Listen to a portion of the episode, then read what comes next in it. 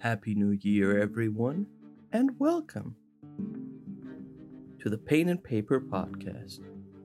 We are back with another Degenesis lore drop, and this time we are talking about another marauder and elusive figure, as you would call them. His name is Triglaw, and he's a weirdo.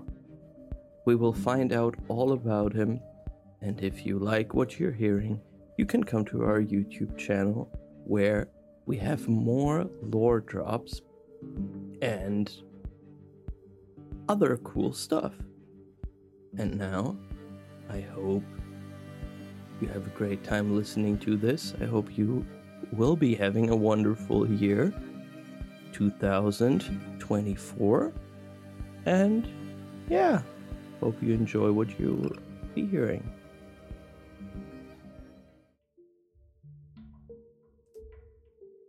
The Marauder Triglaw is also known as the Three Faced One and as the Horse Oracle, and he is connected to the icy regions of northeastern Borca. The clans here worship the Marauder. Small horse idols are widespread in East Borca and even in Pollen, and demonstrate the reach of his influence. The clans of the Ice Barrier, of which none consists of more than 30 people today, and who most likely all come from a single clan shattered some 300 years ago, also wait for the arrival of the Horse Oracle, an enigmatic, three faced figure. They hunt and dig for old stores abandoned by their ancestors. The Westia clan is extraordinarily good at that and they actively trade with the Spitalians in snow-laden Danzig. The chroniclers, however, classify Triglaw as a marauder and have been tracking his actions for centuries. Reports from the Alpine fortress hint at a creature that has entered the tunnels in the last years that the chroniclers identify as Triglaw. His tracks disappear beyond the Alps, he was only seen again once in Laibach. There is no pattern to his actions. In the year 2587, a massacre occurred at the listening post Octus of the Helvetics. The soldiers were found dangling upside down from the masts, suspended by their own entrails.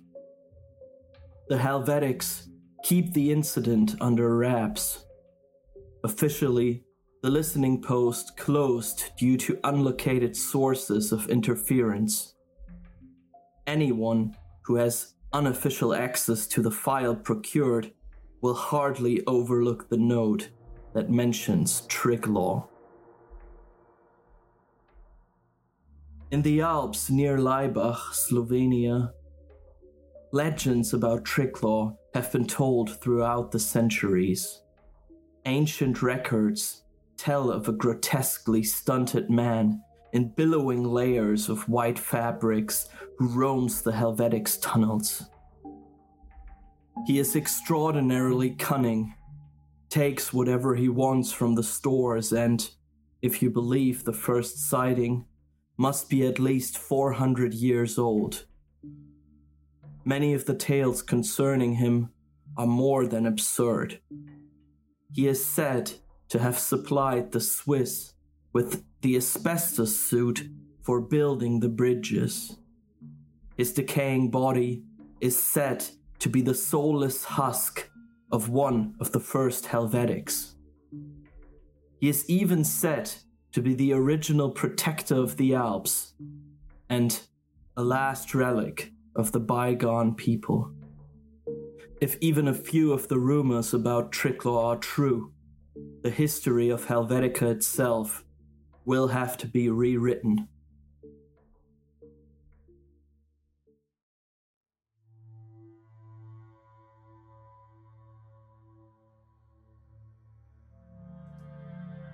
Before the Eschaton, The entity now known as Triglaw was Salim Mushar, Recombination Group board member, visionary and futurologist.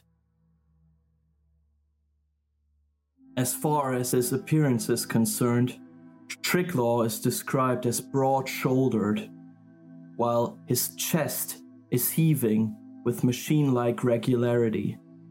He wears a steel mask with three different faces that he can interchange at will with the help of a rotating mechanism.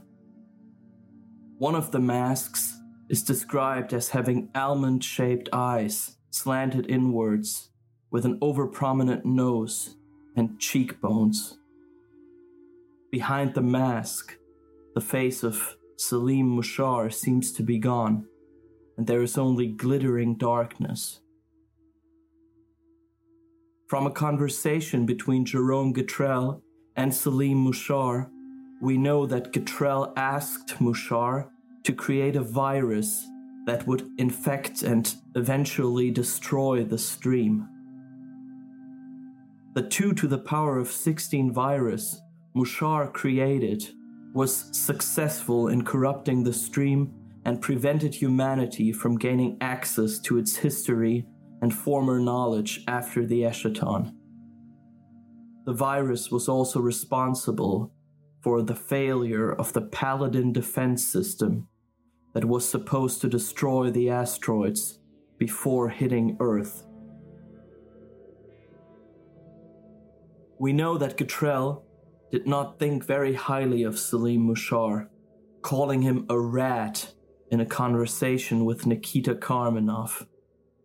We also know that Salim Mushar had one of the corresponders implanted into his body that would manipulate his nanite blood, sending him on the hunt for sleepers of Project Tannhäuser.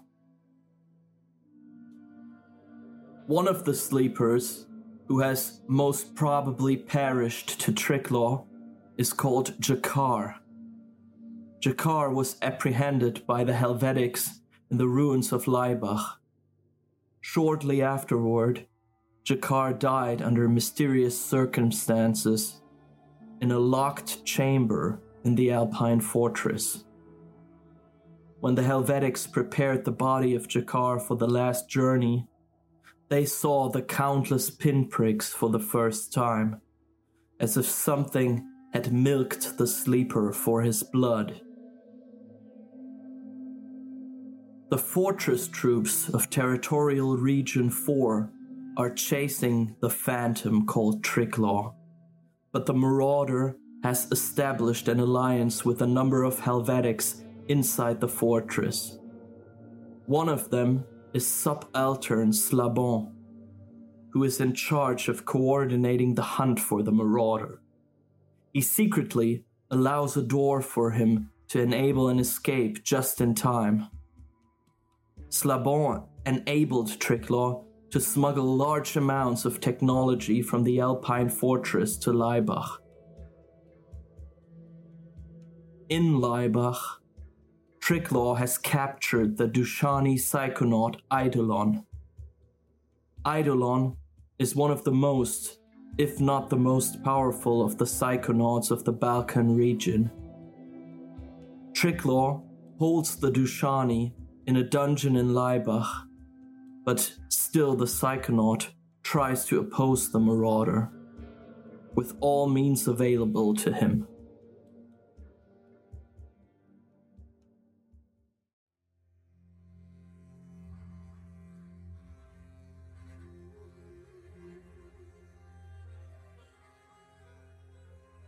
The capturing of the Dushani Eidolon and Triglaw's alliance with the renegade Helvetics are in fact connected to each other.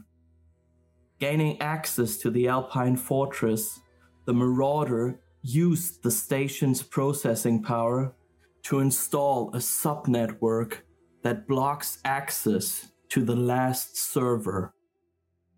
With this system, Triglaw was able to hold the faction of renegade chroniclers, the Needles, at bay for a long time.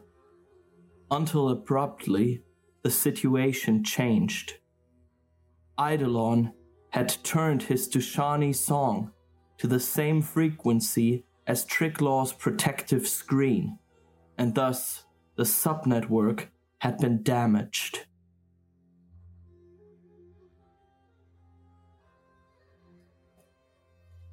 Triglaw plays a major role in one of the main plot lines of the Justitian books that tell the story of over 80 characters struggling in the heart of the Protectorate. Even though Triglaw does not appear as a character himself, he acts in the shadows, commanding his pawns through the Moloch. Triglaw's main antagonist is the needle Corium that has entered the city of Justitian in search of a device called the Fulgur, which his faction of renegade chroniclers, the Needles, need to obtain their goal of creating an uplink to the last server and reach the space station in Baikonur. The Fulgur is in Impulse's hands. The fragment of the chroniclers obtained the Fulgur from a scrapper named Xander and tried to hide it ever since. Triglaw has turned Impulse into his tool and implanted a device in Impulse's larynx to monitor his every word.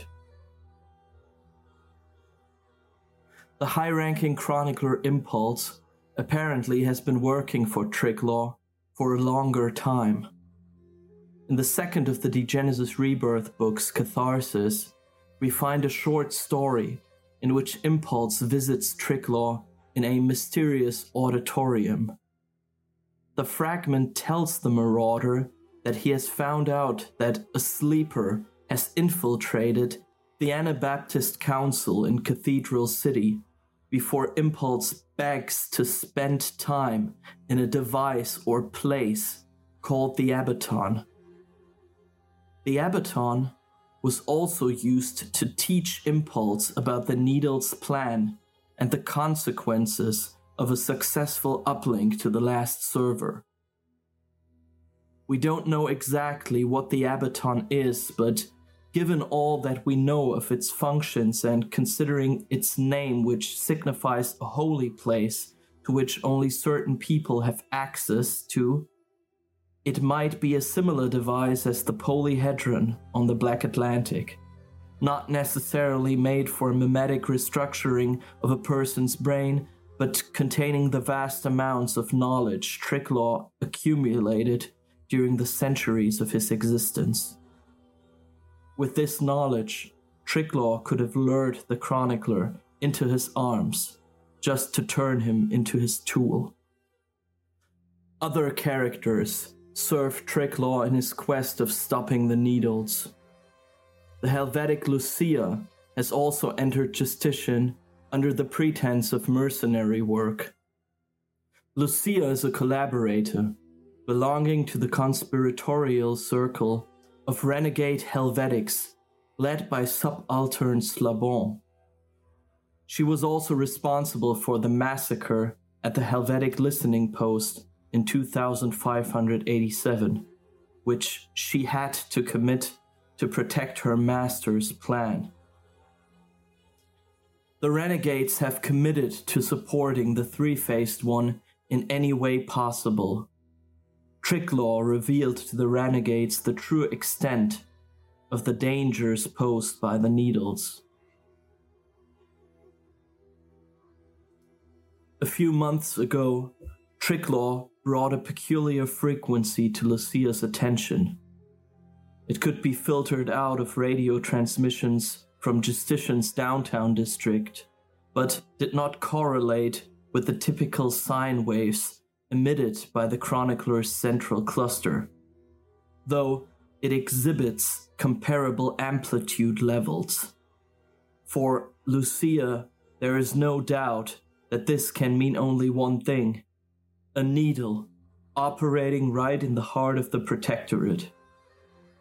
She is on the hunt for Corium, equipped with Triglaw malware devices, and yet she cannot find the needle.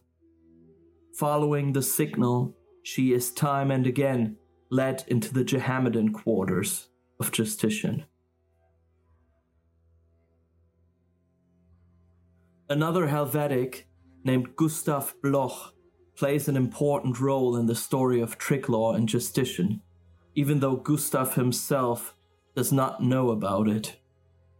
Impulse gave the Helvetic a broken pocket watch as a gift. Bloch has no intention of fixing the broken watch, which, if fixed, would reveal a list of Triglaw collaborators among the Helvetics. The watch is Impulse's desperate attempt to end Triglaw's control over him. Two of the Spitalians mentioned in the Justitian books are also connected to the Triglaw plotline. There is Przewalski, a Spitalian pharmacist who was born into an East Borcan tribe that worships the horse oracle and later became a Spitalian. Before he left his tribe, he stole a medallion engraved with a horse's head from a shrine. Przewalski has no idea of the medallion's significance, which, in fact, is a device that could activate the corresponder inside Triglaw's body. It is this very medallion that the other Spitalian character, Rotter, has been seeing in manic visions. After Rotter's unit was attacked by the Dushani Eidolon, Rotter was turned into the Psychonaut's slave. While Eidolon is still captured in Triglaw's dungeon in Laibach, the Dushani sent his vessel Rotter to Justitian in search of the medallion, able to control the marauder. How the Dushani came to know about the medallion is not clear.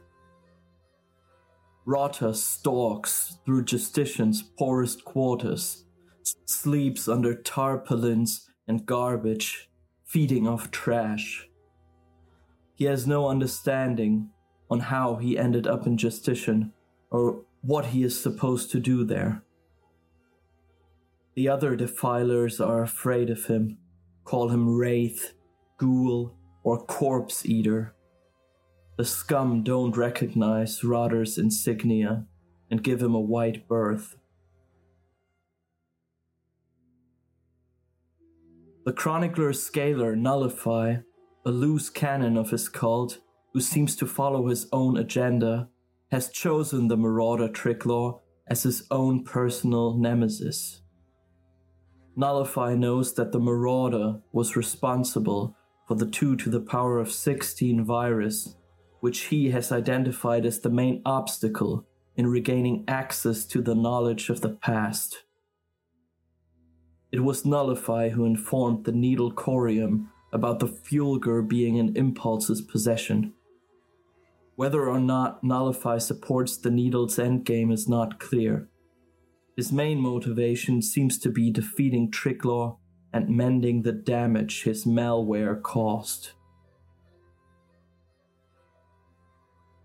We know of several instances in which Triglaw's virus caused severe destruction. The first most noticeable incident is the collapse of the stream before the Eschaton. The failure of the Paladin defense system, supposed to rescue humanity before the asteroid's impacts, was also caused by Triglaw's or Salim Mushar's virus. We know that the virus was Gatrell's idea and that it was meant to, on the one hand, erase all of humanity's knowledge so that Gatrell's memetics could influence human society without any residue of former social structures interfering. On the other hand, the virus's attack on the Paladin system and its resulting failure made sure the asteroids would hit Earth as predicted, so that Gatrell's plan of reshaping humanity after the Eschaton could be realized. Triglaw's malware also infected parts of the Minerva orbiter. which came crashing down into the city of Nulpilia, triggering a series of events that will be the topic of another video. The original signature of the 2 to the power of 16 virus has been saved inside the mysterious artifact known as Jahamet's Will. It was Triglaw who saved it there as humanity's last hope to revive the stream. Why he chose the artifact as a vessel for the virus's original signature is a mystery that sparks further questions about the relationship between Triglaw and the Prophet Jahamet.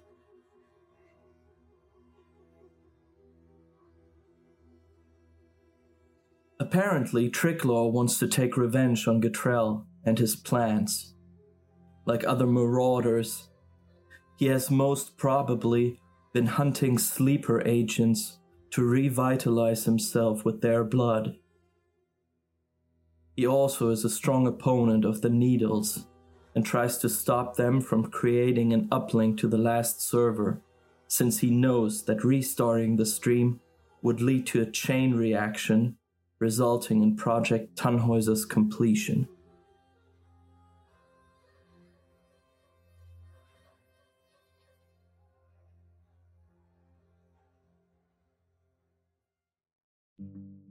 Alright, everyone, that's it. I hope I managed to tell the story of Triglaw in a coherent way. It was really hard getting all the, you know, bits and pieces in order so I hope you enjoyed it. Here are some open questions that I have. First of all, what is the Abaton?